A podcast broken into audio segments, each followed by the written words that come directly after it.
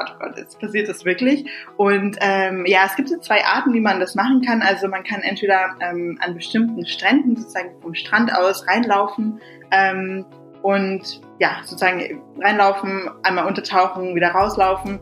Ähm, dann schnell ins Handtuch und wieder umziehen. Ähm, wir hatten aber keinen geeigneten Strand irgendwie auf ähm, in der Nähe und ähm, ja, sind dann einfach vom Schiff gesprungen. Ähm, ja, was auch äh, bisschen ähm, interessant war und äh, ja, ein bisschen aufregend. Also natürlich nicht von ganz oben, aber von, ähm, von dem untersten Deck. Und ja, dann äh, steht man da mit den ganzen ähm, See, Seeleuten, die dann natürlich aufpassen, dass dann nichts passiert. Ähm, ja, hat dann sozusagen ein, ein Gurt um, um den Bauch, falls es was, falls was passiert und man irgendwie nicht selber wieder aus dem Wasser kommt, wird man rausgezogen. Ähm, ja, da steht man sozusagen wie auf einer Planke und springt ins Wasser. Ähm, und ja, ist dann schnell wieder draußen. ja, das war Sarah und ähm, hat von ihrem Antarktis-Abenteuer gesprochen. Es ist unglaublich, was sie dort alles erlebt hat. Und ich muss wirklich sagen, ähm, nach dieser Folge ich möchte am liebsten sofort dorthin. Schaffe ich dieses Jahr nicht, vielleicht nächstes Jahr. Äh, ich habe auch gehört, dass äh, die Antarktis-Reisen auch sehr früh sehr ausgebucht sind, weil die sehr beliebt und sehr limitiert sind. Also falls ihr nach dieser Folge auch inspiriert seid, dann solltet ihr euch vielleicht äh, so ganz langsam mal Gedanken machen, wann ihr das machen wollt. Denn dieses Jahr wird es auf keinen Fall so sein. Ähm, es gibt nur noch sehr, sehr wenige Plätze, wenn überhaupt. Also eher was für nächstes Jahr. Vielleicht können wir es ja dann zusammen machen. Also ich habe schon mit Lien gesprochen. Ich würde es sehr, sehr gerne machen. Ich habe im Dezember Geburtstag. Ich werde nächstes Jahr 30 im Dezember und äh, das ist eine ganz gute Zeit, um so eine Antarktis-Expedition zu machen. Wäre doch irgendwie so, so, so ganz weit weg, so ganz, also das ist doch mal so richtig off the path, wenn ich so Antarktis. Das würde, das würde doch perfekt passen, oder nicht? Naja, das ist auf jeden Fall die 87. Off the Path Podcast Folge. Herzlich willkommen. Ich bin Sebastian Cannabis, euer Host des Podcasts und äh, jede Woche lernt ihr hier neue Geschichten kennen aus der ganzen Welt von ganz tollen Persönlichkeiten, die etwas Tolles erlebt haben. Und äh, eine dieser tollen Persönlichkeiten ist halt eben Sarah, ähm, die halt diese Reise gemacht hat. Und ähm, Darüber spricht sie heute sehr, sehr lange mit mir und äh, ich bin sehr, sehr dankbar dafür, dass sie sich diese Zeit genommen hat. Ich nehme diese Podcasts immer sehr, sehr früh auf, also um 7.30 Uhr deutscher Zeit. Und je nachdem, wo die Leute sitzen, kann das auch noch mal ein bisschen früher für die sein. Und äh, sie stehen dann immer äh, extra früh auf und dafür bin ich sehr, sehr dankbar, dass sie äh, das machen und äh, dass sie so, so enthusiastisch auch über diese Länder sprechen können um diese Uhrzeit. Das ist äh, nicht selbstverständlich, finde ich. Äh, je nachdem, was man so, wenn man so nicht ein Morgentyp ist, dann äh, fällt das einem auch bestimmt sehr, sehr schwer, morgens so euphorisch und enthusiastisch über etwas zu sprechen.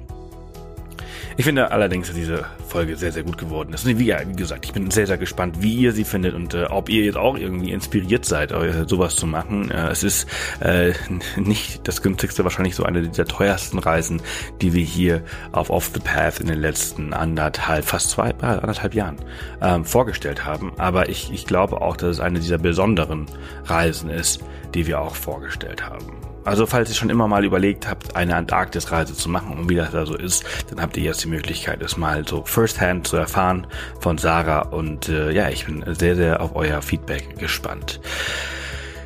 Es ist sehr früh noch. Ähm, wir sind gestern Abend erst aus äh, Südtirol zurückgekommen. Wir waren ähm, vier Tage in Südtirol. Äh, und haben dort eine Hüttenwanderung gemacht. Ähm, richtig cool. Wir sind äh, drei Tage durch die Dolomiten gewandert, von Hütte zu Hütte. Und das war das war der absolute Wahnsinn. Wir hatten so Glück mit dem Wetter, ähm, während wir ja letzte Woche hier weggefahren sind, während die Ime in Hannover noch äh, ähm, über, über Wasser war, über, übergeschwemmt war. Äh, die ganze Gegend, die ganze Nachbarschaft war alles voll braunem Wasser. Ähm, hatten wir da unten ein traumhaftes Wetter. Es war einfach richtig, richtig toll. Äh, man hat irgendwie gar nicht glauben können, dass Norddeutschland unter Wasser lag. Also in Hildesheim war es ja ganz schlimm, in Goslar soll es ja ganz schlimm gewesen sein, auch Berlin hat es ja richtig krass erwischt. Unsere Freunde Kai und Adriana, die äh, brasilianischen ähm, Reiseblogger, die wir letztens zu Besuch hatten, die haben wir gestern noch mal ganz kurz in München getroffen und die haben auch nur gesagt, Alter, was ist das denn hier eigentlich für ein Sommer? Ich dachte, das ist geil. Du hast die ganze Zeit davon gesprochen, wie geil das hier ist. Ich musste mich dann auch mal ein bisschen entschuldigen und dann sagen, ähm, dass das nicht normal ist, was wir gerade hier dieses Jahr hier durchmachen. Finde ich, ist auch nicht normal. Aber vielleicht hat das auch irgendwie so ein bisschen was mit der ja, Erderwärmung und allem zu tun, dass sich alles so die ganzen Zeiten so verschieben. Ne? Also der richtige Winter kommt ja auch mittlerweile später, als er früher mal war. Und äh, der richtige Sommer kommt wahrscheinlich auch ein bisschen später, als er früher mal war. Also vielleicht wird er jetzt erst richtig warm. Ja, also auf jeden Fall zurück zu Südtirol, das war extrem geil. Wir sind halt äh, mit unseren ähm, Rucksäcken, also wir hatten die, äh, die Tatonka Yukon Rucksäcke dabei, die haben wir ja auch sonst immer zum Backpacken dabei, ne? Wenn wir unterwegs sind, äh, irgendwo, wenn wir nach Australien oder sonst irgendwo fliegen, dann haben wir auch immer die Tatonka Yukons dabei und diesmal haben wir die auch, das sind ja Tracking Rucksäcke. Das sind ja keine, ich glaube, das sind ja keine richtigen so Backpacking Rucksäcke, das sind Trekking Rucksäcke und diesmal haben wir sie zum allerersten Mal auch wirklich zum Tracking mitgenommen und ich muss sagen, extrem geil. Obwohl ich ein bisschen mehr Gepäck dabei hatte, als, als man so normalerweise hat. Ne? Also ich glaube, wenn, wenn ihr jetzt als ganz normale Reisende quasi so eine Tracking-Tour macht, äh, von Hütte zu Hütte, dann habt ihr so vielleicht sechs bis maximal acht Kilo dabei. Ich habe aber noch so Drohne und Laptop und Kameras und so dabei, also bei mir liegt das dann so ungefähr bei 15 Kilo. Und das war schon sehr anstrengend, so mit 15 Kilo, ähm, so jeden Tag äh, tausende Höhenmeter. Ich glaube, am ersten Tag haben wir so 1200 Höhenmeter oder so gemacht. Ähm, das war schon sehr, sehr anstrengend. Aber es war auch extrem cool. Ich möchte eigentlich nicht zu viel darüber reden. Ich möchte ähm, heute Abend mal eine Abenteuerhappen-Folge darüber aufnehmen äh, und hoffe, sie dann noch diese Woche dazu veröffentlichen, weil es extrem cool war. Ich hoffe, das klappt alles. Und ähm, ja, das ist jetzt die 87. Off the Path Podcast Folge. Alle Infos zu dieser äh, Folge und, äh, und den Links, ähm, Show Notes findet ihr unter www.offthepath.com slash Folge 087. Und ähm, ja, an der Stelle auch nochmal vielen, vielen Dank an alle, die, die über unseren Amazon äh, auf Off the Path äh, fleißig geshoppt haben am Wochenende und letzte Woche. Ähm, vielen, vielen Dank, dass ihr uns damit indirekt äh, unterstützt. Also ihr bezahlt dadurch kein einziges Cent mehr, aber wir bekommen dann eine kleine Kommission, wenn ihr über diesen Banner euer Shopping macht oder halt auch über unsere Booking-Links und so. Ähm, das nennt sich Affiliate Marketing und äh, damit könnt ihr indirekt, ohne einen wirklichen Cent an uns zu bezahlen, unsere Seite und äh, unseren, ähm, das, was wir alles machen, einfach unterstützen. Also vielen, vielen Dank dafür. Und natürlich auch an alle, die, die über Patreon äh, uns äh, fleißig äh, jeden Monat unterstützen. Also vielen, vielen Dank dafür, ihr Lieben. Ähm, ich bedanke mich und ich wünsche euch jetzt erstmal ganz viel Spaß mit äh, Sarah und ähm, dieser ganz tollen Folge über die Antarktis. Also, bis dann. Ja, alles klar, Sarah. Hallo, Sebastian, alles klar. Wie geht's dir? Wunderbar. Es ist ein bisschen früh wie immer, äh, wenn wir diese Podcast aufnehmen. Für dich ist es sogar noch ein bisschen früher. Du sitzt gerade äh, im äh, schönen London. Ich hoffe, es ist schön oder ist es verregnet? Ähm, heute ist es okay. Ja, noch nicht, nicht so sonnig wie, wie erhofft, aber ja, es ist ja auch schon noch früh ne, am Morgen. Ja, ich, ich finde es immer äh, interessant, so, wenn man den Leuten äh, so spricht, diese verschiedenen Zeitzonen und äh, ja, was für Leute hier so, so, so zusammenkommen äh, im Off the Path Podcast. Du lebst äh, seit einigen Jahren in London. Genau. Wie lange ja. schon? Seit fünf Jahren schon. Cool. Und äh, ist der Sommer äh, dieses Jahr bei euch auch so schlimm wie der Sommer in Deutschland? Der ist nämlich hier besch sehr bescheiden. ja, es ist sehr abwechslungsreich. Wir hatten super heiße Tage, wo alle wieder gestöhnt haben, warum es denn so heiß ist. Und vor allem in der Stadt ist es dann ein bisschen unangenehm, aber ja, danach kommt wieder der Regen, deswegen sollte man sich eigentlich nicht so beschweren. Es ist mal ein Auf und Ab hier. Ja. Äh, und äh, du bist äh, heute mein Gast, äh, weil du was ziemlich Cooles erlebt hast. Äh, und zwar, du bist, ähm, du hast äh, eine Kreuzfahrt in der Antarktis gemacht. Kann man das Kreuzfahrt nennen oder ist das eine Expedition? Wie, wie würdest du das nennen? Ähm, ich würde es eher Expedition nennen. Also Kreuzfahrt, da denke ich eher an größere Schiffe, viel Entertainment. Man bleibt die, die ganze Zeit an Bord. Aber genau, so eine Expedition in die Antarktis ist schon bisschen was anderes, ähm, was man sich vielleicht unter der normalen Kreuzfahrt in der Karibik oder im Mittelmeer vorstellt. Ja, also Expedition Antarktis, äh, ein absolutes Abenteuer, oder? Ja, auf jeden Fall. Es ist irgendwie schwer, sich vorher schon was vorzustellen. Man sieht natürlich viele Fotos und Videos und man liest sich da so ein bisschen rein. Ähm, aber man, es ist schwer, sich das vorher vorzustellen und dann, auch wenn man dort ist, äh, muss man sich eigentlich jeden Tag irgendwie ein bisschen in den Arm kneifen, um zu realisieren, wo man eigentlich ist auf der Welt und was man, was man einfach sieht, was, was nicht viele ähm, sehen können oder sehen dürfen und das ist schon was Besonderes. Ja. Was, was ist das, was man da so sieht? Ähm, einfach die Weite und Unberührtheit. Also das war so das Erste, was mir, ähm, was mir aufgefallen ist. Man ist wirklich alleine, also man sieht kein anderes Schiff, man sieht keinen anderen Menschen. Ähm, man ist wirklich in dieser Weite unterwegs. Es ist, ähm, viele denken, oh, es ist vielleicht ein bisschen langweilig, ähm, nur Schnee, Weiß sozusagen, aber es gibt so viele verschiedene Farben, so viele Blautöne, so viel Eis und ähm, natürlich die, die Tierwelt ist, ist außer, ja, außerordentlich. Man ist wirklich ähm, in der Tierwelt mittendrin und sozusagen der ähm, äh, sieht, sieht dieser Tierwelt zu, wie sie da überlebt in der, in der Kälte. Und ja, also es ist, man ist wirklich ähm, jeden Tag unterwegs, man sieht neue ähm, neue Landschaften.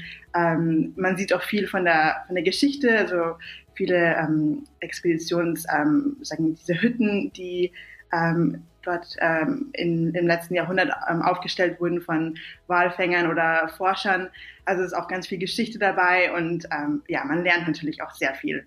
Ähm, also ich habe äh, nichts mit Biologie oder so ähm, äh, zu tun, aber danach fühlt man sich so ein bisschen, ähm, ja, man, wie man studiert hätte, mitten in der, in der Natur.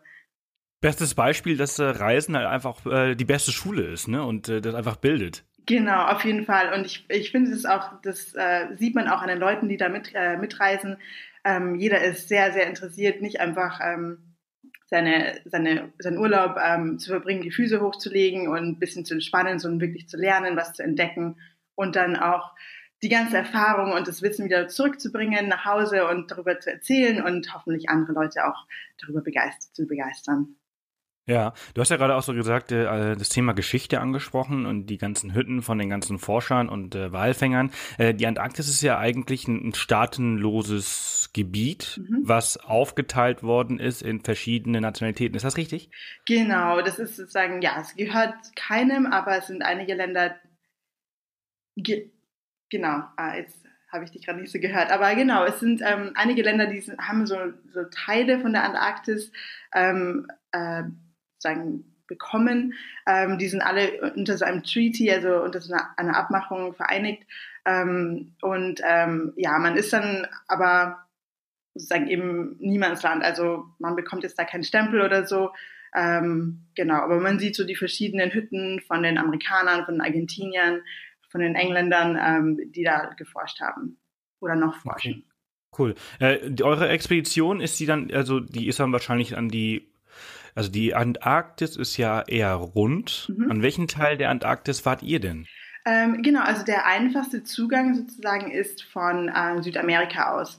Ähm, das heißt, man fliegt erstmal nach Buenos Aires und dann ähm, nochmal nach Ushuaia, das ist die südlichste Stadt mhm. in Südamerika, in Argentinien. Und ähm, von da geht's dann los. Ähm, man kann auch aus Neuseeland aus los, aber das ist nochmal ein bisschen weiter.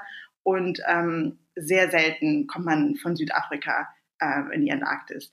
Ähm, wenn man sich nochmal die Karte von der Antarktis ansieht, genau, sieht man eher, es ist so ein bisschen rund und dann unter, äh, unter Südamerika geht's dann nochmal so ein, so ein kleine, äh, genau, so ein kleiner, ähm, äh, eine Halbinsel sozusagen raus. Das ist die genau antarktische Halbinsel und da fahren eigentlich die meisten Expeditionsschiffe hin. Ähm, da gibt's auch ähm, genau viel zu sehen, viele kleine Inseln, viel, ähm, viele Tiere und das ist sozusagen der zugänglichste Teil. Der Antarktis. Mhm. Also, also von Ushuaia, da geht's dann aufs, aufs Schiff quasi rauf, über, über Feuerland. Ähm, das ist ja auch äh, viele, so viele kleine Inseln. Mhm, genau. Äh, man fährt erstmal durch den Beagle-Kanal, ähm, das ist dann auch sehr schön landschaftlich nochmal. Und ähm, genau, und dann geht's erstmal ähm, zwei bis zweieinhalb Tage über die Drake-Passage. Das ist sozusagen die ähm, gefährlichste Seepassage der Welt, äh, wo sich Atlantik und Pazifik, äh, Pazifik treffen. Und das ist so ein bisschen ähm, bei den ganzen Seefahrern ähm, berühmt und berüchtigt, weil halt diese zwei Ozeane aufeinandertreffen und man eigentlich nie genau weiß, äh, wie das Wetter wird und wie die Überfahrt wird. Ähm, das heißt, man muss wirklich dafür was tun, bevor man dann in der Antarktis auch ankommt. Und äh, viele werden dann auch getestet auf die Seetauglichkeit, ähm, bevor man dann eher ähm, in ruhigeren Gewässern ist. Ja, also hier so äh, Pillen gegen Seekrankheit, die müssen auf jeden Fall mit ins äh, Handgepäck. Genau, also bei uns war auch ähm, ein, ein Arzt, also ein Arzt an Bord und der hat auf jeden Fall diese Pillen auch ausgeteilt. Die gibt's auch umsonst. ähm, das heißt, man kann sich da auf jeden Fall versorgen, aber ähm, ja, es ist eine Sache, man will natürlich sehen, was, was so, was draußen zu sehen ist. Man will natürlich ähm, das auch alles miterleben, aber auf der anderen Seite ja, wenn man so eine Pille gegen Seekrankheit nimmt, dann wird man erstmal sehr müde und ähm, verschläft wahrscheinlich die Überfahrt, was oft auch gar nicht so schlecht ist, ähm, wenn es sehr stürmisch wird. Ja, wie, wie war eure Überfahrt? War es stürmisch? Ähm, ja, hin war es nicht so schlimm. Also wir hatten ähm, also starken Wind, wenn man so auf die ähm, Beaufort-Skala ähm, schaut, die so den Wind misst, war das eine 6. Das heißt, es ja, es sind schon einige Wellen, aber es war okay. Und auf der Rückfahrt hatten wir dann einen Sturm, also Nummer 8. Und das war dann schon ähm, ein bisschen heftiger, aber dann ist man ja schon eine Zeit lang auf dem Schiff gewesen und kommt so ganz gut zurecht und hat sich so ein bisschen dran gewöhnt. Aber es ist jedes Mal wieder ein Abenteuer und ähm, man hat so, vorher überlegt man sich, okay, hat man eine Drake Shake, das heißt also Sturm und viele Wellen oder eine Drake Lake, ähm, also eine ruhige, spiegelglatte Überfahrt. Das sind so die zwei, ähm, zwei Arten, die man so auf die man vielleicht hofft oder nicht hofft. Okay, also man hofft also auf einen Drake Lake und äh, genau. meistens kriegt man einen Drake Shake. Genau, so ist es. Es wäre doch eigentlich auch einen interessanten Cocktail, den es an der Bar geben könnte. Ja, ich glaube, das gab's auch. Ja? ja, das waren sehr, ja, auf jeden Fall einige Cocktails und ja, sehr, sehr kreative Namen auch dafür. Ja, das müsste wahrscheinlich der stärkste äh, Cocktail von ja, allen sein. auf jeden Fall. Okay, aber das, äh, das Schlechteste, was man ja eigentlich machen kann bei so einem Drake Shake, ist ja eigentlich, äh, sich äh, in die Kabine äh, zurückzuverziehen und äh, versuchen zu schlafen, oder? Ähm, ja, das ist, ähm, das machen ziemlich viele, weil, ähm, weil es dann oft schon ein bisschen schwierig sein kann, überhaupt auf den Beinen zu bleiben, wenn es ziemlich ähm, stürmisch wird. Dass man, man muss sich dann überall festhalten und ähm, je nachdem, woher die Wellen kommen, ob von vorne oder von der Seite, ist es dann nochmal ganz ein anderes, äh, ein anderes Ding. Aber ähm, ja, viele sozusagen legen sich einfach hin, nehmen die, nehmen die Pillen und wachen sozusagen zwei Tage später auf. ähm, ist natürlich auch spannend, irgendwie an Deck zu sein, rauszuschauen. Man sieht schon viele ähm, Vögel zum Beispiel ähm, oder die ersten Eisberge. Also es lohnt sich schon, ähm, sozusagen wach zu bleiben, aber je nachdem, wie man so mit der mit der Seekrank, ob man ja seekrank wird oder nicht, äh, ja, ist es wahrscheinlich dann am besten. Hm. Wie, äh, wie verläuft, äh, wie ist der Alltag so an Bord? Ich meine, du hast ja gerade gesagt, also zweieinhalb Tage ist die Überfahrt, mhm. also das heißt, du bist auf jeden Fall also fünf Tage hin und zurück an, an Bord, nur an Bord, mhm. äh, ohne Land in Sicht äh, und dann halt, wie lange ging die ganze Tour? Ähm, genau, meine Reise war elf Tage, das war ist so die kürzeste Zeit ähm, oder die kürzeste Tour und genau, dann hat man sozusagen vier volle Tage in der Antarktis und dann sozusagen noch die die Überfahrten. Ähm, und ja, genau. Okay, also schon, also schon sehr viel Fahrt. Genau, viel Fahrt. Ähm, dann äh, genau, sonst wenn man, also wenn man dann, wie wir dann angekommen sind, ähm, man kommt dann erstmal zu den Süd-Shetland-Inseln, die sind sozusagen vorgelagert vor dieser antarktischen Halbinsel. Und genau, da geht's dann sozusagen los mit dem Programm und ja, dann ist es auch ziemlich straff. Also man äh, schläft nicht aus, man wird meistens um sieben oder halb acht geweckt, dann gibt's Frühstück, ähm, und so wie heute beim Podcast. Ja, ne? genau. ähm, genau, nur dass ich noch nicht gefrühstückt habe, aber genau. Ähm, es gibt auf jeden Fall Frühstück, ähm, ja, sehr, sehr reichhaltig ähm, und dann ähm, ja, geht sozusagen mit der ersten mit dem ersten Landgang los. Also das ist das, das andere bei der Antarktis. Ähm, man sieht zwar immer verschiedene ähm, Routen und ähm, sozusagen, wo man hinfährt und äh, aber das heißt nicht, dass man auch wirklich dorthin fährt. Also meistens gibt es einen Plan A und ähm, in, in, in der Realität ist man dann meistens ähm, dann bei Plan äh, W oder X oder Y am Ende. Das heißt, er wird dauernd geändert, je nachdem wie das Wetter ist, wie ähm, wie, ähm, wie das Eis ist. Ähm, das heißt, man wird dann in der Früh sozusagen gebrieft ähm, vom Expeditionsleiter, wo denn die, der nächste Landgang ist und dann äh, wird man sozusagen vorbereitet, dann geht man wieder in die Kabine, zieht sich an ähm, und ähm, genau, und dann hat man den ersten Landgang. Ähm, meistens dauert der so ja, zwei bis vier Stunden und man kommt wieder zurück an Bord, Mittagessen, ein bisschen ausruhen und dann äh, fährt man meistens weiter, ähm, je nachdem, wo man ist und ähm, macht dann einen zweiten Landgang.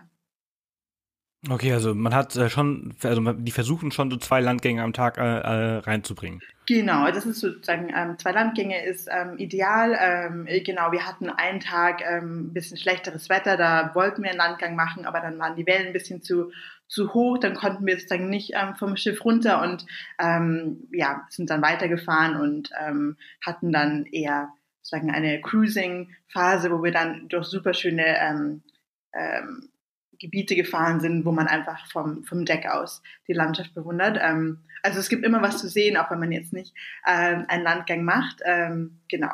Aber das ist so das Ziel, zweimal am Tag vom, vom mhm. Bord zu gehen. Diese, diese Antarktis-Expeditionen, die äh, finden, soweit ich, soweit ich informiert bin, immer nur im äh, November bis Januar, Februar statt, richtig? Genau, der Reisezeitraum ist so ja Ende Oktober bis März. Also ich war im März unterwegs. Das ist sozusagen okay. der, mhm. der Herbst ähm, in der Antarktis. Genau, das ist die, der Sommer, also Frühling, Sommer und Herbst. Und ähm, ja, das ist der, die einzige Zeit, wo man dorthin kommt. Äh, im Rest, ähm, ja, der Rest des Jahres ist sozusagen Winter, da gibt's kein Durchkommen ähm, und da ist das Wetter auch sehr viel schlechter. Das heißt, es ist eine begrenzte, ein begrenzter Reisezeitraum, aber passt auch perfekt mit unserem Winter. Also da kann man dann ähm, gut den Winter für den Winter eintauschen, aber auf jeden Fall ein bisschen spannender. Also, ja, was hattet ihr da für, so, für Temperaturen? Ähm, also es ist ähm, gar nicht so kalt, wie man sich vielleicht denkt. Ich glaube, da war es äh, in, ähm, in Europa kälter. Also ich hatte so zwischen drei und minus drei Grad. Oh, okay. Also, also den, den Fährräfeln Polarexpeditionstrack, den äh, kann ich zu Hause lassen. Ja, genau. Bis 40. genau.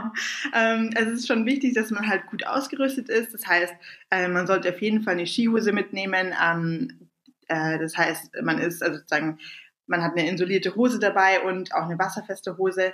Ähm, man steigt auch öfter mal vom, ähm, sagen, wenn man die Ausflüge macht ähm, an Land, ähm, das Schiff bleibt sozusagen in der Bucht oder in der hier ein bisschen weiter vorgelagert, ähm, sozusagen an, am, am, am Anker. Und dann hat man diese Schlauchboote, mit denen man dann ähm, an Land fährt. Und es kann auch dann kann auch schon mal sein, dass man dann vom Schlauchboot aus ins Wasser steigen muss, um dann an, an Land zu gehen. Das heißt, es ist wichtig, dass man eine wasserfeste, warme Hose dabei hat. Ähm, und ähm, ja, bei meiner Reise wurde uns auch ein Parker gestellt an Bord. Das heißt, ich musste meine Winterjacke nicht mitschleppen über die ganzen Flüge. Und man hat dann sozusagen eine Jacke, die genau richtig, genau richtig für die, das Gebiet ist und für die Temperaturen.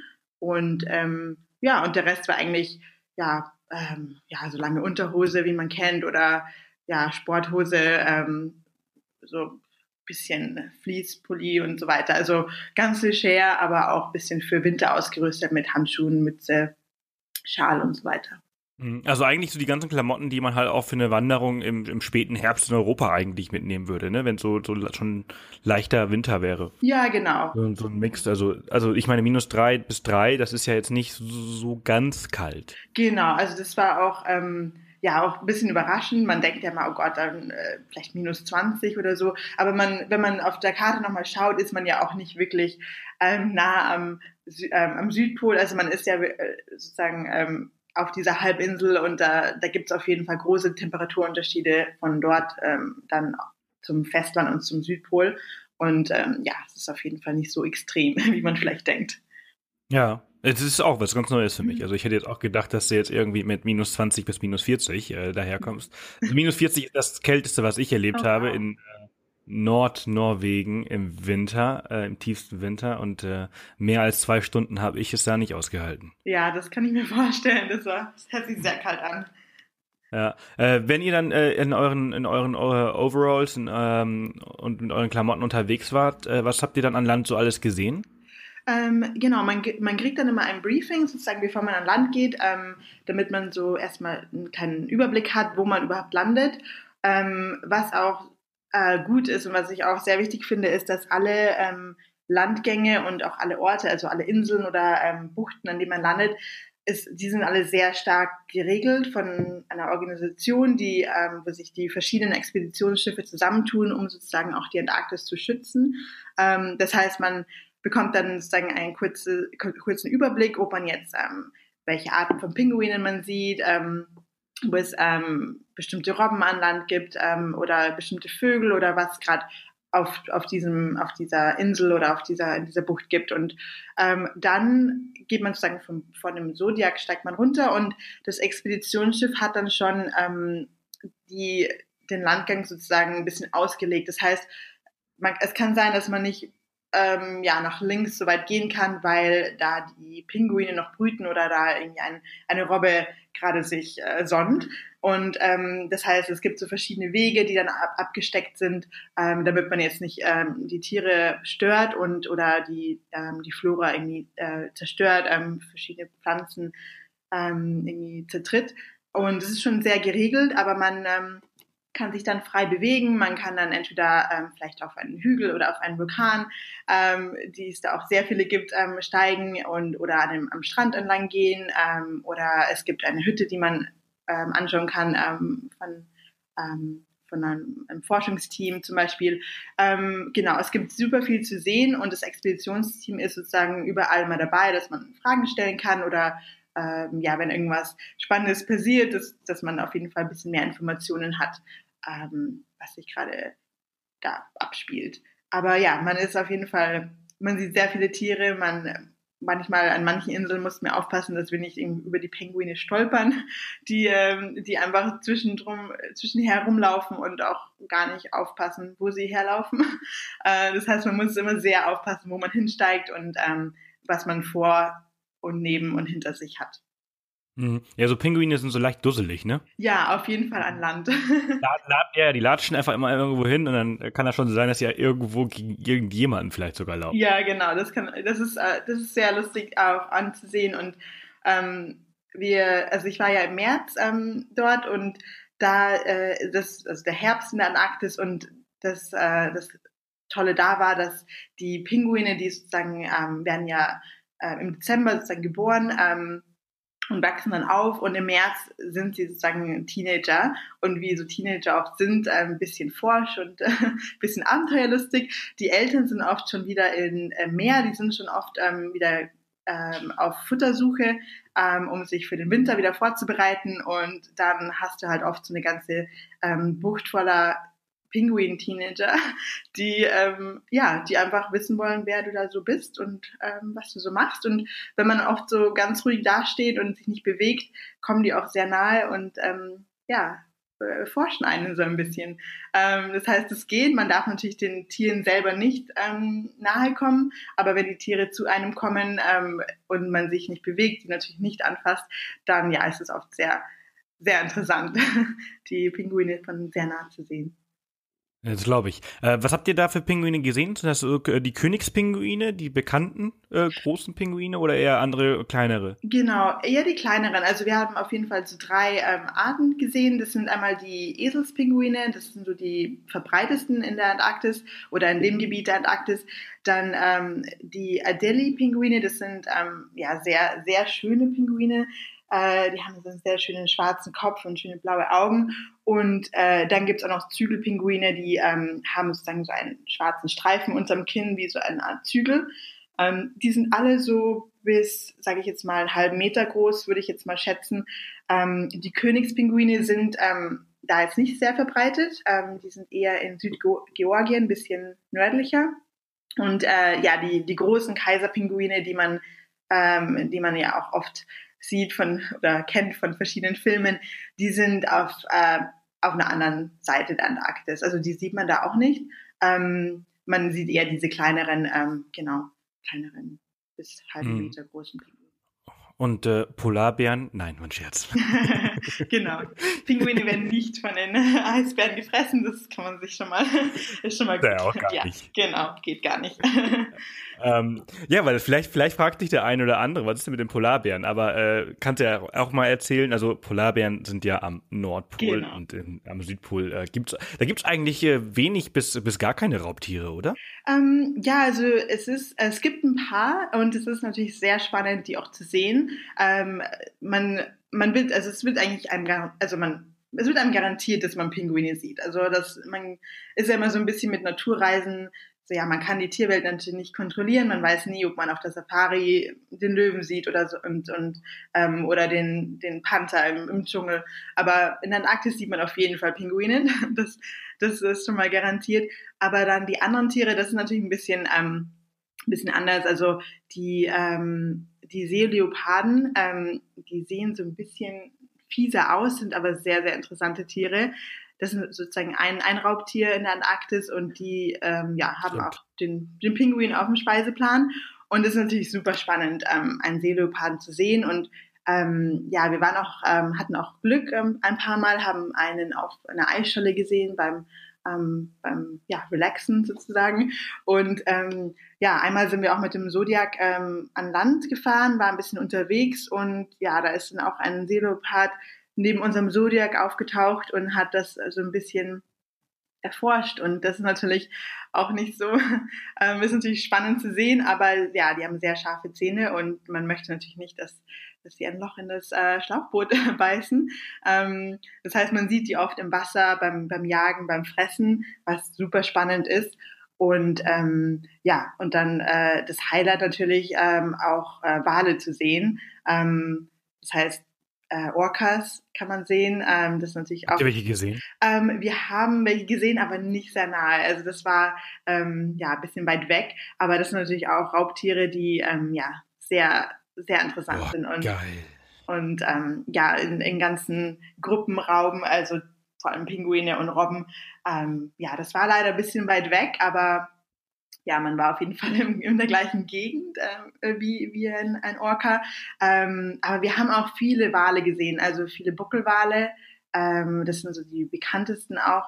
Und mhm. das war natürlich auch ein Highlight, wenn man dann auf so einem kleinen Schlauchboot ist und einfach sehr ruhig im Wasser ähm, in den Wellen auf und ab sagen tanzt und dann sind einfach da so ein äh, ja acht bis zehn Buckelwale um einen und ähm, ja zeigen die Flosse und zeigen die ja machen so ein paar Spielchen. Das war, also, das war eines der Highlights auf jeden Fall. Ähm, ja. Das ist schon cool. Also, weil ihr jetzt die Orcas angesprochen ja. Ich bin ja ein ganz, ganz großer Orca-Fan. Und äh, wir gehen jetzt äh, in ein paar Monaten nach äh, British Columbia in Kanada und gehen dann fünf Tage mit Orcas kajaken. Oh wow, das muss super sein, ja. Und ähm, jedes Mal, wenn ich halt das Wort Orca höre, dann bin ich immer so ganz so, huch, geil. Ja. Ähm, weil ich freue mich halt schon mega. Und das ist schon, schon echt äh, imposante Tiere, ne? Ja, auf jeden Fall. Ähm, oh, wenn du, äh, ich glaube, du siehst auf jeden Fall Orcas dort. Ich glaube, die sind da sehr, sehr oft in der in British Columbia. Aber ich habe auch äh, nebenbei einen einmal in äh, Schottland gesehen, an der West, äh, Nordwestküste in Schottland. Der, oh, cool. Ja, also die gibt's auch in Europa. Und ja, der hat da auch gerade ähm, äh, Beute erlegt. Also ja, wenn man nicht so weit fahren möchte, kann man es auch nach Schottland schaffen. Ja, ja, ich, äh, ich, ich bin äh, gerade auch am überlegen, also es gibt auch in äh, Norwegen, ne? also Tromsø. Genau. Mhm. Äh, da die Ecke, äh, also meine Eltern haben mal äh, auch, auch, auch so eine, ich würde es da fast eher eine, eine, Kreuzfahrt nennen, also nicht richtig Expedition, das war so ein Mix äh, mhm. daraus. Ähm, und die haben in Tromsø, haben die so eine Kajaktour gemacht, dann haben die auch irgendwie so 10, 15 Buckelwale und irgendwie 30 Orcas in der Bucht gehabt, Boah. weil da gerade so ein Heringsschwarm mhm. äh, drin war. Das muss so unglaublich ja. sein. Und wenn du natürlich im Kajak bist, bist du so nah am Wasser. Das ist ja auf jeden Fall ein Erlebnis, was man nicht, ja. nicht so schnell vergisst, ja. Ja, ja, absolut. Aber, aber zurück, zurück, äh, weiter südlich, viel weiter südlich, ja. zurück in die Antarktis. Ähm, aber hier so diese, diese Seeleoparden, ne? Die sind ja, die sind ja auch total krass. Ja, die sind äh, super faszinierend. Also ähm, sehen so ein bisschen fies aus, aber ähm, sind auf super intelligente Tiere und ähm, ja, man sehr wendig, sehr so einen langen, ähm, also ein bisschen Art wie eine Robbe, aber sehr langer Körper und ähm, ja, es ist auf jeden Fall so der der Räuber und ähm, ja, man ist dann schon irgendwie ähm, man sieht, sitzt dann so im Schlauchboot, sieht den Seeleoparden auf der Eisscholle liegen und ähm, es ist schon auf jeden Fall, das kann man sehr, sehr schwer beschreiben, wie das ist, diese Tiere in der, in, in ihrem Umfeld zu sehen und jetzt nicht irgendwie im, im Zoo oder in, in einem Aquarium. Also das ist jetzt immer noch, ähm, bin ich da immer noch ganz, ganz platt. Ähm, ja, also unglaublich Ja, weil die sind, also was ich an den Seeloparden, also ich meine, ich, äh, was ich jetzt rede, ist äh, aus irgendwelchen Dokumentationen, äh, was ich so sehe. Du hast es halt wirklich live er erlebt. Aber ich finde, das sind, das sind halt auch irgendwie Robben, ne? Also die kommen aus der die gleiche Gattung der Robben, aber das sind halt so die Löwen der, genau. der, der Antarktis, ne? Die sind einfach so unglaublich, die sehen so unglaublich aggressiv aus mit ihren scharfen Zähnen, finde ich. Ja. Ja, und ähm, man sieht dann auch, also wir haben auch einmal einen, einen Seeleoparden beim ähm, beim Raubzug sozusagen gesehen und ähm, man sieht dann die ganzen Pinguine am Land und die sind natürlich alle sehr süß und sehen sehr putzig aus. Und dann sieht man so einen Seeleopard, ähm, einen Pinguin ähm, am, am Reißen und denkt sich, oh Gott, der arme Pinguin. Aber das ist natürlich die Natur, das ist der, äh, der, der Zyklus in der Antarktis. Aber es ist schon, äh, ja, unglaublich spannend, ähm, den, das, das wirklich live zu sehen und ähm, ja, jeder, jeder muss äh, sein Überleben in dem, in dem Gebiet und ja, da sieht man, dass auch leider ähm, die Pinguine dann zum Opfer werden, aber ja, das ist, ähm, das ist sozusagen der, der Lauf der Dinge dort. Ja, äh, hast du denn, hast du denn auch mal äh, mehr als deinen kleinen Zeh ins Wasser äh, gehalten? Äh, bist du mal reingesprungen? Ähm, ja, äh, auf jeden Fall. Das ist auch so eine Sache, die man ähm, in der Antarktis machen kann. Und ähm, man denkt sich immer vorher, ja klar, also ich springe da ins Wasser, kein Ding. Und dann ist man natürlich dort und denkt sich so, okay, ich habe den Bikini dabei, ich bin vorbereitet, aber schauen wir erstmal, was es so wird. Und ähm, ja, wir, wir sind dann ähm, am Nachmittag von einem Landgang zurückgekommen, es war auch schon ein bisschen später und ähm, dann haben wir so eine Durchsage gehört vom Kapitän, ja, also alle, die jetzt ähm, gerne den Polar Plunge, also in das Wasser ähm, gehen möchten, sollten sich doch gerne jetzt sofort bereithalten. Und es sind nämlich gerade Orcas in der Nähe. genau. Nee, Gott sei Dank nicht. Also da haben wir erst schon mal geschaut. Ähm, ja, aber man ist dann ein bisschen überrascht und sich so, Gott, oh Gott, jetzt passiert das wirklich. Und ähm, ja, es gibt so zwei Arten, wie man das machen kann. Also man kann entweder ähm, an bestimmten Stränden sozusagen vom Strand aus reinlaufen ähm, und ja, sozusagen reinlaufen, einmal untertauchen, wieder rauslaufen. Ähm, dann schnell ins Handtuch und wieder umziehen. Ähm, wir hatten aber keinen geeigneten Strand irgendwie auf ähm, in der Nähe und ähm, ja, sind dann einfach vom Schiff gesprungen. Ähm, ja, was auch äh, bisschen ähm, interessant war und äh, ja, ein bisschen aufregend. Also natürlich nicht von ganz oben, aber von, ähm, von dem untersten Deck. Und ja, dann äh, steht man da mit den ganzen See, Seeleuten, die dann natürlich aufpassen, dass dann nichts passiert. Ähm, ja, hat dann sozusagen ein, ein Gurt um, um den Bauch, falls es was, falls was passiert und man irgendwie nicht selber wieder aus dem Wasser kommt, wird man rausgezogen. Ähm, ja, da steht man sozusagen wie auf einer Planke und springt ins Wasser. Ähm, und ja, ist dann schnell wieder draußen. Und auch sehr kalt, oder? Ja, es geht eigentlich. Also ich glaube, bei mir war es minus ein Grad, also ist schon ein bisschen frisch. Ähm, aber man hat dann, ähm, ähm, ja, man springt einfach rein äh, und ähm, muss, also ich musste da ein bisschen aufpassen, dass man nicht äh, auf Eis springt, weil bei uns kamen dann ein paar Eisschollen angeschwommen am Boot vorbei und dann steht man sozusagen da und ähm, ja, denkt sich, okay, nicht auf Eis, nicht, nicht aufs Eis springen, muss ein bisschen warten, springt rein, schnell raus, dann steht schon ähm, jemand bereit mit einem Handtuch und ähm, einem kleinen ähm, Whisky-Shot, äh, der natürlich dann auch sehr schnell aufwärmt. Und ja, dann ist auch erst eigentlich ganz interessant, dass der Körper dann sofort in Aufwärm, ähm, in den Aufwärmmodus äh, gelangt und man dann einfach sehr warm auf einmal ist. Also der Körper kriegt den Schock und dann kommt man raus und also wir waren dann auch ja, mussten uns dann auch nicht mehr gleich anziehen. Also es war dann, ja, ganz angenehm eigentlich. Ähm, ja. Wir sind aber dann noch in die Sauna gegangen. Um, ähm, ja. Kriegt man wahrscheinlich auch erstmal so ein bisschen Schnappatmung. Ja, genau, das stimmt auf jeden Fall. Aber ja, man, man ist dann in der Antarktis einmal ins Wasser gesprungen, was auch, was man auch nicht, äh, ja, nicht oft sagen kann. Mhm. Äh, wie, wie zufrieden warst du mit dem, mit dem Schiff und äh, äh, ja, mit, dem, mit den Dingen, die an Bord so stattgefunden haben? Ähm. Mhm. Ähm, ja, also das Schiff ist natürlich auch so ein Ding, ähm, das sehr wichtig ist bei, der, bei dieser Reise. Es ist natürlich das das die Unterkunft, das Transportmittel und ähm, man, ja, es ist Tag und Nacht auf dem Schiff und man, das ist sozusagen die Plattform auch, wo man dann die, äh, die Antarktis-Sachen erlebt. Und ähm, ich habe äh, mich bewusst für ein kleineres Schiff ähm, entschieden. Das heißt, wir hatten, glaube ich, maximal 130 äh, Passagiere ähm, an Bord.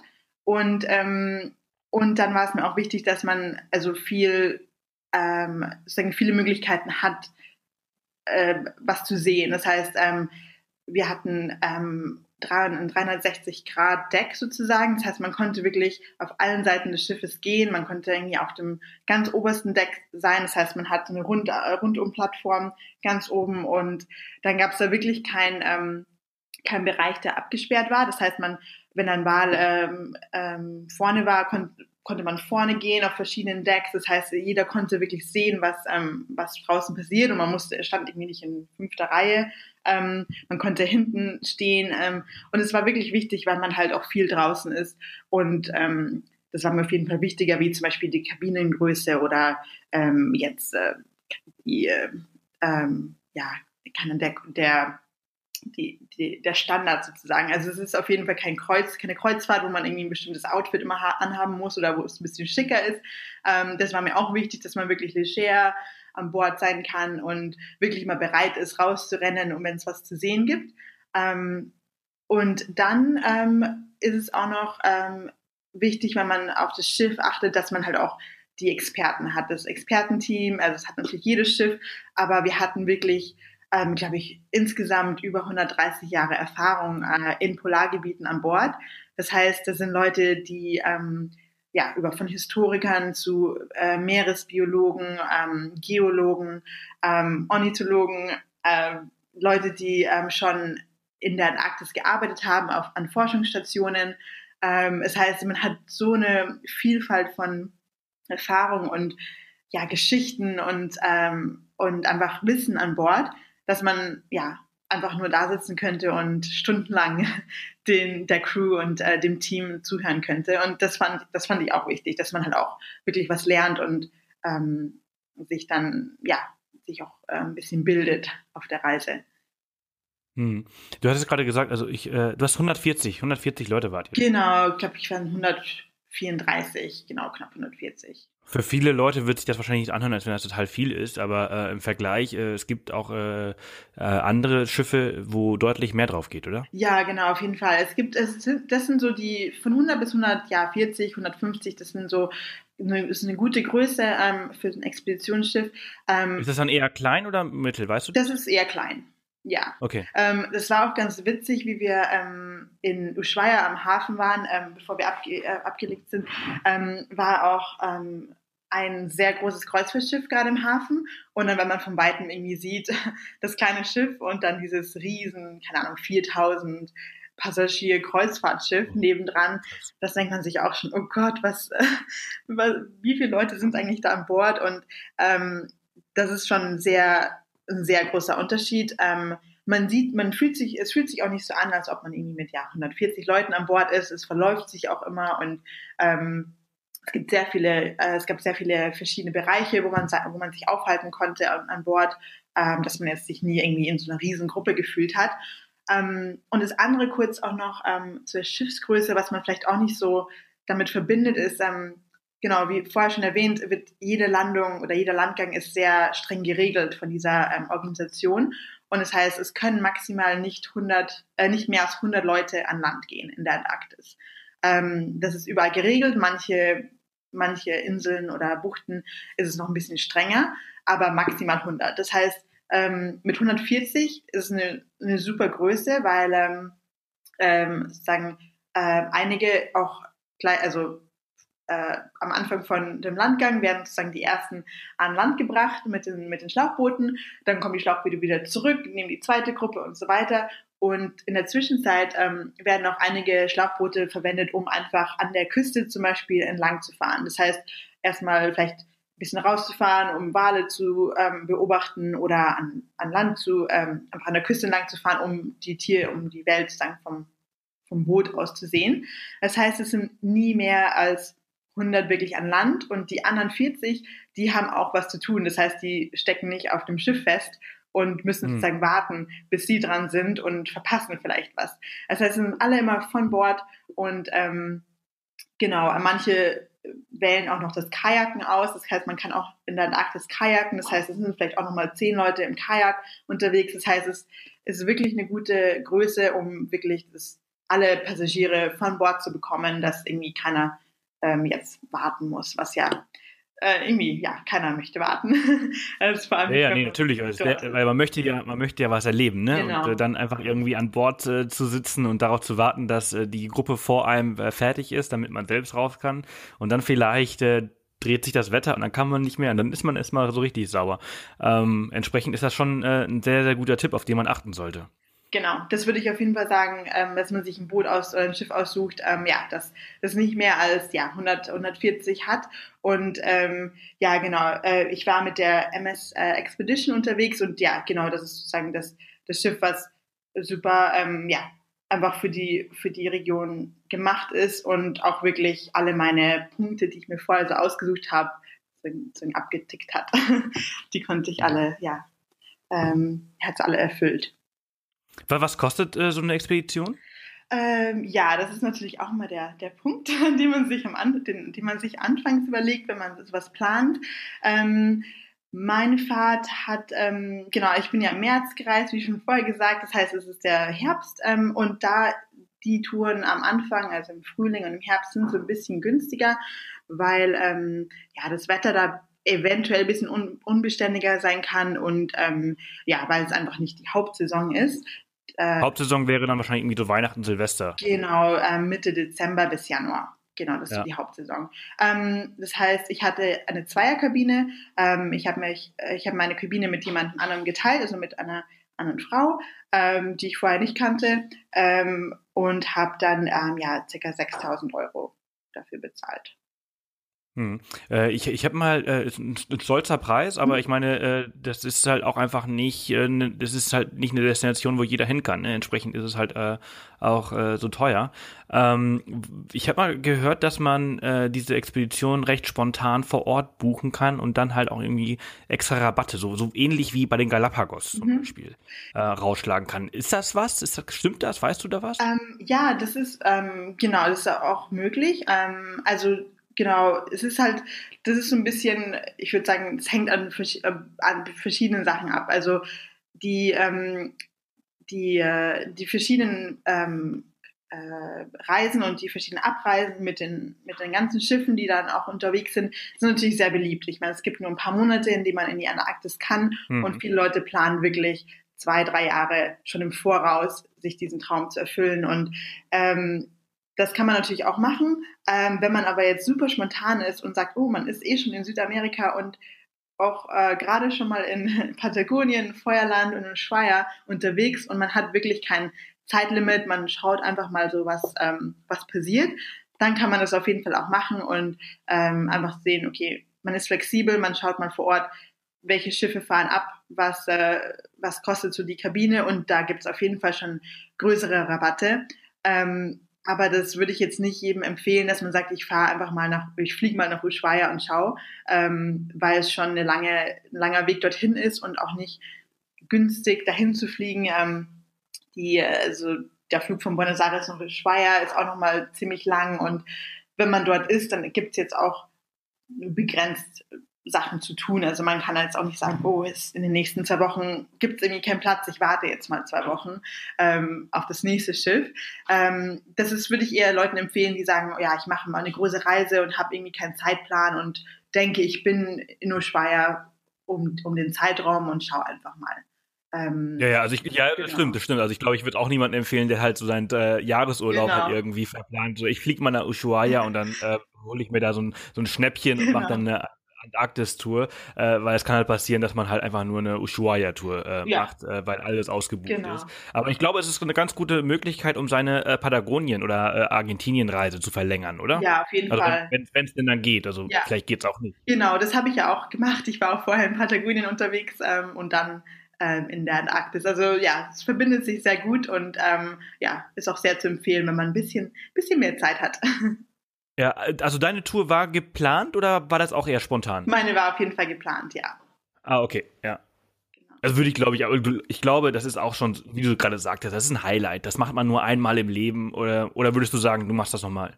Ähm, ja, also wenn ich die Chance bekomme, ja, ich, also ich glaube, ich würde ich würd nicht Nein sagen. Es gibt auf jeden Fall noch viele andere ähm, ja, äh, Orte in, der, in, der, in dem Gebiet, die ich noch gerne sehen würde. Ähm, also viele Inseln ähm, oder ein bisschen südlicher noch zu kommen. Man kann ja auch zum an diesem antarktischen, ähm, wie sagt man das, Circle sozusagen fahren. Da gibt's ja diesen, ja, diesen Äquator ja in der Mitte und dann gibt's auch nochmal diesen Antarctic Circle weiter unten, ähm, wo man den, den man auch nochmal über, überqueren kann.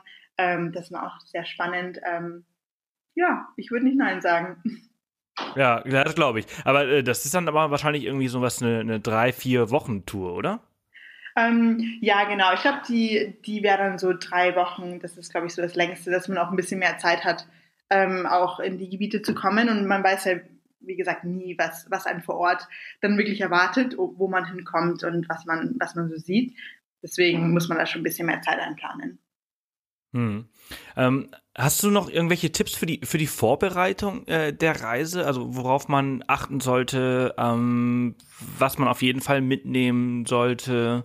Ja. Ähm, ja, also ich würde auf jeden Fall, wie gesagt, bisschen schon ein bisschen früher planen. Also viele planen so ein Jahr vorher. Ähm, das kann ein bisschen knapp schon sein, je nachdem, ähm, wann man, ob man jetzt sagt, man will unbedingt ähm, im Dezember oder Januar reisen oder auch eher in der Nebensaison. Ähm, das heißt, man kommt, kann dann auch direkt kurz danach seinen Flug buchen. Ähm, und ja, Flüge nach Buenos Aires sind immer so, ja, so, so, je nach, man, man bekommt manchmal ein Schnäppchen, manchmal ähm, auch nicht. Deswegen würde ich sagen, Flug auf jeden Fall buchen ähm, und dann auch den Anschlussflug nach Ushuaia. Und da gibt's noch mal vielleicht einen kleinen Tipp. Viele, Flü viele Flüge nach Ushuaia gehen sozusagen äh, von dem zweiten, von dem kleineren äh, Flughafen in Buenos Aires aus. Ähm, also Buenos Aires hat zwei Flughäfen und ähm, das heißt, wenn man einen Flug bucht, direkt ähm, Deutschland, Buenos Aires nach Ushuaia zum Beispiel, äh, kann es sein, dass man dann den Flughafen wechseln muss und ähm, oft ist da nicht genug Zeit einberechnet, weil der Verkehr in Buenos Aires auch oft ähm, bisschen, bisschen stärker ist. Das heißt, wenn man den Flug bucht, sollte man auf jeden Fall achten, dass man vielleicht einen Tag in Buenos Aires einplant oder wirklich sehr lange ähm, zwischen den Flügen Zeit hat, weil man will natürlich nicht sein Schiff verpassen, ähm, wenn man verspätet ist das ist erstmal so ein Tipp für, für die Planung und ähm, das ist ein guter Tipp, weil sonst äh, ja. bist du zwei Wochen da. Genau, dann bist du hängst du da fest. Also ich meine, Buenos Aires ist nicht äh, der, der schlechteste Ort, um stecken zu bleiben, aber man will natürlich nach Ushuaia und ähm, ist, je weiter südlich nach, äh, man kommt, desto ähm, unbeständiger wird auch das Wetter. Das heißt, oft werden Flüge auch ähm, sind einfach verspätet oder fallen aus, weil ähm, weil das Wetter in, in, im, Feuer, im Feuerland in Ushuaia ein bisschen äh, zu unbeständig ist, um zu landen. Das heißt, man sollte wirklich das einplanen, dass man rechtzeitig ankommt. Ähm, Würdest du also sagen, dass man auf jeden also vielleicht so zwei, drei Tage vorher ankommen sollte, versuchen ankommen, zu ankommen? Ja, genau. Also ich würde auf jeden Fall vielleicht ein, eine Nacht, zwei Nächte in Buenos Aires einplanen, wenn man noch nicht dort war, um einfach die Stadt anzuschauen. Dann kann man ähm, entspannt den Inlandsflug ähm, sozusagen machen. Und ja, also auf jeden Fall einen Tag vorher in Ushuaia ist ist super. Man kann dann noch mal in den Nationalpark gehen, man kann ähm, ja sich noch mal einen Gletscher anschauen. Also es gibt auch einiges zu tun in Ushuaia. Es ist eine sehr kleine, ein sehr kleiner Ort. Ähm, ich glaube mit der mit der größten Dichte an Outdoor-Läden. Falls man irgendwas vergessen hat, kann man das noch mal einkaufen. Aber da findet man dann äh, Patagonia ist das wahrscheinlich. Ja, alles Patagonia. Patagonia genau. Ähm, aber auch alle alle mögliche Marken. Ich glaube, so viele Läden habe ich noch nie auf einem Fleck gesehen, nur für Outdoor ähm, Ausrüstung. Aber genau, es gibt auf jeden Fall ein paar Sachen zu tun und ähm, ja, sicher ist sicher, würde ich sagen. Okay. Ähm, das, ja. ist, auf jeden Fall gute Tipps. Genau, also zum Packen nochmal, ähm, ich würde auf jeden Fall schauen, was so der, das Schiff oder der Anbieter ähm, einstellt. Also ich habe, wie gesagt, diesen Parker bekommen. Das heißt, ich habe einfach nur eine, ja, eine Regenjacke mitgenommen, ähm, eine dünne Regenjacke, die hat dann auch gereicht für die Reise vor und nachher. Ähm, was auch noch interessant ist ähm, und was glaube ich, glaube ich auch die meisten Anbieter machen, ist ähm, sozusagen so Gummistiefel oder ja feste Schuhe bereitzustellen. Ähm, mhm. Das heißt, man braucht wirklich auch noch Schuhe an Bord für das für das Schiff. Ähm, da habe ich einfach Turnschuhe angehabt, ähm, die eine gute Sohle haben, damit ich auch draußen, wenn es mal nass ist, nicht irgendwie ausrutsche. Ähm, und es ist natürlich auch wichtig, dass man ähm, jetzt auch seine eigenen Sachen nicht an Land nimmt, also Schuhe zum Beispiel. Ähm, alle Stiefel und alle Gummistiefel werden immer desinfiziert, sobald man irgendwie von Bord geht und wieder von Bord zurück, äh, also von, von draußen zurückkommt. Das heißt, dass man irgendwie nichts von einer Insel zur anderen Insel oder einer Bucht zur anderen Bucht mitnimmt, was vielleicht dann ähm, ja die äh, die Fauna und Flora ähm, beeinträchtigen könnte.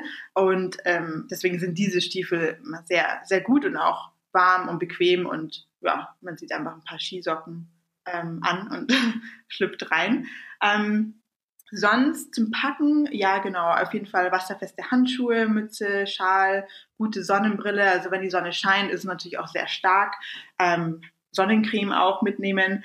Und ähm, dann würde ich auch noch empfehlen, ähm, eine, was jetzt sich nicht groß anhört, aber was ich super wichtig, äh, gut fand, ähm, so eine einfach eine Plastikhülle fürs iPhone oder fürs Handy. Mhm. Ähm, das hat, die hatte noch so einen schicken, äh, so ein schickes Band, das konnte ich mir dann auch im Hals hängen. Aber ähm, ich habe irgendwie gemerkt, dass ich super viel mit meinem iPhone gefilmt habe und die Kamera war erstaunlich gut. Und da muss man halt nicht auf, äh, nicht immer äh, aufpassen, dass sie ja nass wird äh, dass das Handy nass wird oder auch ja, natürlich ins Wasser fällt ähm, und ähm, kann sozusagen auch das iPhone benutzen, um, um Aufnahmen zu machen. Ähm, aber auch eine GoPro ist super mitzunehmen, um es auch die mal ins Wasser zu halten und unter Wasser zu filmen. Und natürlich auch eine gute Kamera. Ähm, das ist natürlich auch ein, ein Muss. Hm. Äh, wie schaut's aus äh, mit äh, Fernglas? Ja, Fernglas ist auch gut. Also ich hatte, glaube ich, keins dabei. Ähm, in der Antarktis äh, ist sozusagen die Tierwelt immer sehr nahe. Das heißt, äh, man muss irgendwie nicht äh, in die Weite schauen, um die Pinguine zu entdecken. Ähm, an, an Bord oder auch auf der Brücke, ähm, was, äh, wo man auch bei uns auf dem Schiff immer rein und raus konnte. Das heißt, man konnte sich auch immer mit dem Kapitän unterhalten oder mit, dem, mit den anderen Leuten, die da gearbeitet haben, waren auch immer super Ferngläser. Das heißt, wenn man mal ein bisschen in die Weite schauen will, kann man sich da auch eins ausleihen. Ähm, ich fand dann irgendwie, dass ich mit der Zeit irgendwie sehr viele Dinge immer bei mir hatte. Also ein Handy, dann meine Kamera, eine GoPro, dann noch Handschuhe in der Tasche und irgendwie dachte ich, ja, ich habe hier, bin da behangen wie ein Weihnachtsbaum. Ähm, deswegen habe ich dann mich entschlossen, das Fernglas nicht mitzunehmen, wenn ich irgendwie an Bord, also wenn ich draußen bin. Es war mir dann zu viel, äh, mhm. zu viele Dinge, auf die ich aufpassen musste. Ja, yes, da wird die Jacke dann schon ziemlich voll und schwer. Genau. ja. Äh, ja. Ähm, was hast, hast, hast du noch so irgendwelche Tipps äh, für, für die Hörer? Also wenn sie sowas, wenn sie irgendwas planen, irgendwas, was wir vielleicht noch nicht besprochen haben, was ich noch nicht gefragt habe? Ähm, also ich würde sagen, auf jeden Fall, wenn, ähm, wenn ihr euch das überlegt, in die Antarktis zu fahren, ähm, auf jeden Fall ähm, sprecht ihr vorher mit jemandem, ähm, der vielleicht schon mal da war, um, um euch nochmal Tipps zu geben, ähm, wenn ihr sozusagen in dem Buchungsprozess seid. Ähm, ich, ich fand es immer sehr hilfreich, einfach nochmal von Leuten auch zu hören, die schon mal da waren und sagen so, ah ja, wenn ihr jetzt im, im Februar fahrt oder im, im, im November fahrt, äh, würde ich das nochmal machen oder ähm, äh, genau, also es ist, ich finde es immer wichtig, sich vorher gut vorzubereiten. Ähm, ich habe jetzt ähm, ja ein bisschen, ein äh, bisschen mich auch reingelesen. Das heißt, ich wusste schon ein bisschen Bescheid, was, was ich sehen kann, ähm, was so, was mich erwartet. Aber ähm, ja, man bekommt einfach immer eine Packliste auch zugestellt. Ähm, wie gesagt, das ist jetzt nichts Außergewöhnliches, was man jetzt nicht irgendwie vielleicht schon hätte. Ähm, äh, ja, aber sonst ähm, glaube ich so die die Schiffsauswahl ist glaube ich das, das Wichtigste am Anfang, dass man sagt, okay, man ist man, man will auf dieses Schiff. Ähm, es hat alles, was ein, was man, was man will. Also äh, tickt sozusagen die ganzen, alle Boxen. Ähm, ja, aber ich glaube, dann ist einfach nur sich äh, drauf zu freuen und auf das, das Abenteuer in Arktis zu, äh, auf das zu warten und dann ja äh, in den Süden zu fliegen. Und es dann entsprechend genießen. Genau, das sollte man natürlich nicht vergessen. Ähm, was auch super ist, ähm, wir sind gerade so beim Genießen und ähm, ja, ähm, die Zeit ähm, wirklich auszunutzen. Ja, man hat natürlich auch kein Internet. Also das fand ich natürlich auch super, mal ähm, über eine Woche lang einfach offline zu sein. Man wird nicht irgendwie abgelenkt, äh, man weiß irgendwie auch nicht, was in der Welt passiert. Man ist einfach da präsent in, in, in dieser Natur, in dieser unberührten Schönheit und konzentriert sich ganz darauf, was man erlebt und äh, ja, muss jetzt nicht irgendwie was posten oder was äh, schauen, wer was wo macht oder was irgendwo passiert. Und das fand ich auch sehr entspannend, dass man einfach ähm, nicht abgelenkt ist und sich voll ganz ähm, ja, auf, auf das Erlebnis konzentrieren kann. Hm. Das wäre ja für mich als Blogger perfekt. Also eine richtige Digital Detox. Genau, ja, also das ist eine gute, eine gute Destination. Ja, äh, ja. Komplett, komplett abschalten und mitten, also rein in die Natur, genau. ins Abenteuer. Genau. Sehr cool. Sarah, das hört sich alles äh, sehr gut an oder das hat sich alles sehr gut angehört. Äh, ich danke dir vielmals für deine Zeit, äh, dass du dein Abenteuer Antarktis mit uns geteilt hast. Ja, vielen Dank für die Einladung. Es war, äh, ja, fand ich sehr spannend, mit dir darüber zu reden und ich hoffe, dass, dass ich ein paar mehr Leute begeistern konnte, ähm, auch so eine Expedition äh, zu machen. Ist auf jeden Fall ein einmaliges Erlebnis, kann ich nur jedem empfehlen. Ja, das glaube ich auf jeden Fall. Und schwuppdiwupp ist eine Stunde auch schon wieder fast rum, äh, die wir hier äh, quatschen. Und äh, ja, ich, ich danke dir äh, vielmals, äh, dass du dir zu so früher Stunde äh, die Zeit genommen hast und äh, doch noch so, so inspiriert und so motiviert äh, und enthusiastisch äh, darüber sprechen kannst. Ja, sehr gerne. War mir ein Vergnügen, äh, Sebastian. War super mit dir darüber zu sprechen. Bis bald. Ja, danke, danke dir. Bis bald. Tschüss. Tschüss. Ja, das war's auch schon wieder. Krass, oder? Es vergeht auch wirklich extrem schnell. Das waren jetzt schon wieder über eine Stunde, die ihr mit dabei seid. Und äh, ich muss, ich jeden Tag, jede Woche denke ich immer so, boah, ey, ob die das wirklich durchhalten, ob die sich wirklich eine ganze Stunde anhören, ähm, finde ich äh, schon cool. Also ich höre ja auch andere Podcasts über eine Stunde, manche sogar noch länger. Ähm, aber es ist halt schon etwas was ganz Besonderes, dass ihr, äh, wenn ihr gerade auf dem Weg zur Arbeit seid in der U-Bahn und vielleicht auch nichts zu tun habt oder im Auto sitzt und unterwegs seid, ähm, dass ihr euch dann die Zeit nehmt und dann nebenbei einfach so lauscht, was äh, meine Gäste und ich sozusagen haben. Eigentlich eher meine Gäste, ich höre ja nur zu und stelle Fragen. Aber was die sozusagen haben, das finde ich cool, dass ihr das macht. Ähm, also vielen, vielen Dank. Äh, hier doppelte Daumen nach oben, seht ihr gerade nicht, aber stellt es euch einfach vor. Und äh, ja, das war die 87. Off the Path Podcast Folge. Wir gehen fleißig auf die 90 und auf die 100 zu. Das ist sehr, sehr cool. Da muss man mal schauen, wann wir die 100. Folge haben werden, ähm, dass wir uns da vielleicht was ganz Besonderes einfallen lassen. Habt ihr Ideen? Wenn ihr Ideen habt, dann freue ich mich immer äh, von euch dazu zu hören. Einfach eine Mail an podcast at offthepath.com oder an sebastian at offthepath.com erreichen mich beide. Oder über Twitter, Instagram, Facebook. Alles. Ja, Achso, und bevor ich vergesse, und vielleicht habt ihr es am Anfang nicht mitbekommen, ähm, alle Links äh, zu dieser Folge und die Show Notes findet ihr auf ähm, www.offthepath.com slash Folge 087. Also das ist die 87. Off the Path Podcast Folge. Und dort findet ihr dann alle Links, ähm, die Sarah so erwähnt hat über ihre Antarktis-Expedition. Ich wünsche euch jetzt erstmal eine ganz tolle Woche. Und ja, ich würde sagen, dann hören wir uns aller spätestens wieder, wie immer, nächste Woche Dienstag. Und vielleicht, vielleicht, wer weiß, vielleicht finde ich noch irgendwie in meiner Woche, die ziemlich voll ist, denn wir sind am Donnerstag in Berlin. Da, testen wir so ein neues Programm für den Podcast. Das wird extrem cool. Ich möchte eigentlich noch nicht so viel erzählen, weil ich es erstmal testen möchte. Aber wenn das, was ich gesehen und gehört habe bisher, ich habe es noch nicht getestet, so ist, wie es ist, was ich gesehen und gehört habe, ne, ist ein bisschen kompliziert, dann wird das extrem geil, weil dann nehme ich euch mit auf eine ganz, ganz besondere Reise demnächst.